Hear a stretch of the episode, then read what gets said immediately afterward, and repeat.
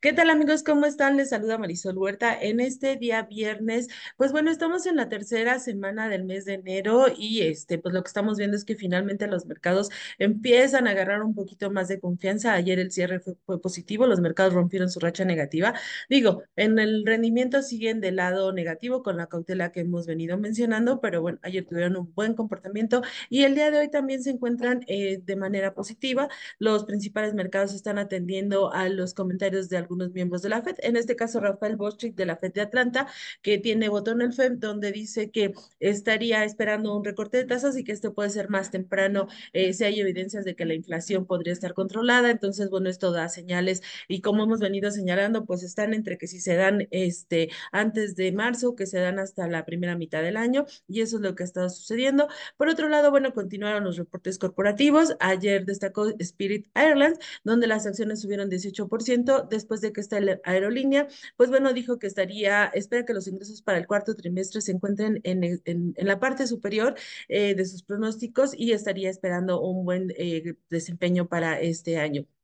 Y bueno, por otro lado, también tenemos que el Congreso aprobó un proyecto de ley provisional para evitar un cierre de gobierno, esto hasta el mes de marzo. Teníamos también ese tema con los inversionistas, es algo que, que bueno, pues y como lo único que se está haciendo es como mandar a plazos y mandar a plazos, pues el cierre de gobierno es algo que preocupa, este, y que bueno, en este caso, pues nuestro siguiente dolor de cabeza podría ser hasta el 1 y 8 de marzo. Por el momento, este proyecto está pasando al escritorio de, del presidente Joe Biden esto para que este, pueda darse, pueda realizarse y que el, pues ya a partir del lunes no exista ningún problema de cierre, de que no haya posibilidad de hacer los pagos a las principales entidades del gobierno. Entonces, esa situación es lo que también está aconteciendo. Y bueno, este, para el caso de México, estamos también en temporada de reportes. El día de ayer tuvimos el reporte de Kimber. En el caso de Kimber, este, bueno, pues lo que tenemos para, para esta compañía es que los ingresos crecieron 5.6%,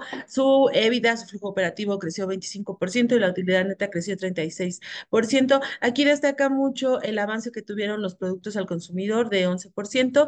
Eh, también tuvo otro de los segmentos este, Away from Home, esto creció 11%, eh, eh, y bueno, pues también el ajuste que se tuvo en el tema de precios de materias primas, este fue compensado un poco por la parte de precios, y la compañía señaló que el programa de ahorro de costos que implementó la, eh, la empresa para ser más eficiente logró ahorros de 450 millones de pesos, entonces, en términos generales, pues lo que tuvimos fue un muy buen reporte de Kimber. Y por otro lado, este, pues bueno, también en la parte internacional se me pasó a decirles el tema de hoy de Macy's. Macy's está señalando que va a eliminar 2.350 puestos de trabajo y que estaría cerrando cinco tiendas. Aquí es interesante lo que está sucediendo con esta compañía porque, bueno, pues está achicando por lo que estamos observando y además eh, dentro de los señalamientos o las justificaciones que está dando para el cierre de estas unidades es que se está enfocando en un nuevo consumidor, en una nueva dinámica de consumidor. Y recordemos que en el caso de Estados Unidos, no así para,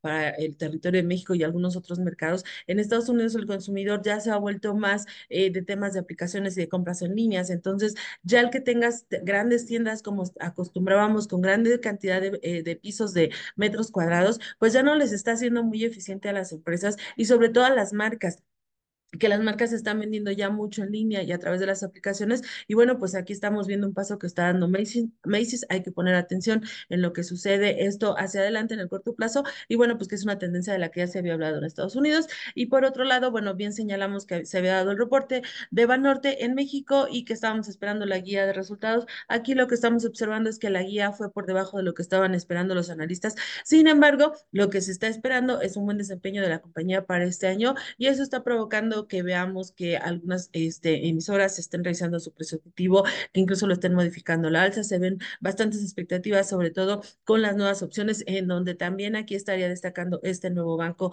que está por lanzar Vineo y que estaría compitiendo con todas estas UFIPOS que ya estábamos hablando de estos bancos que están como NU, este, bancas digitales que están creciendo mucho, en el caso este, de regional, el Banco E. Y entonces, bueno, muy interesante esto que se está dando en la parte bancaria y hacia donde va Norte, pues también está con el lanzamiento de video. Y bueno, pues esto sería lo más relevante en la semana. Les deseo a todos que tengan un excelente fin de semana y nos escuchamos, nos vemos el próximo lunes. Gracias.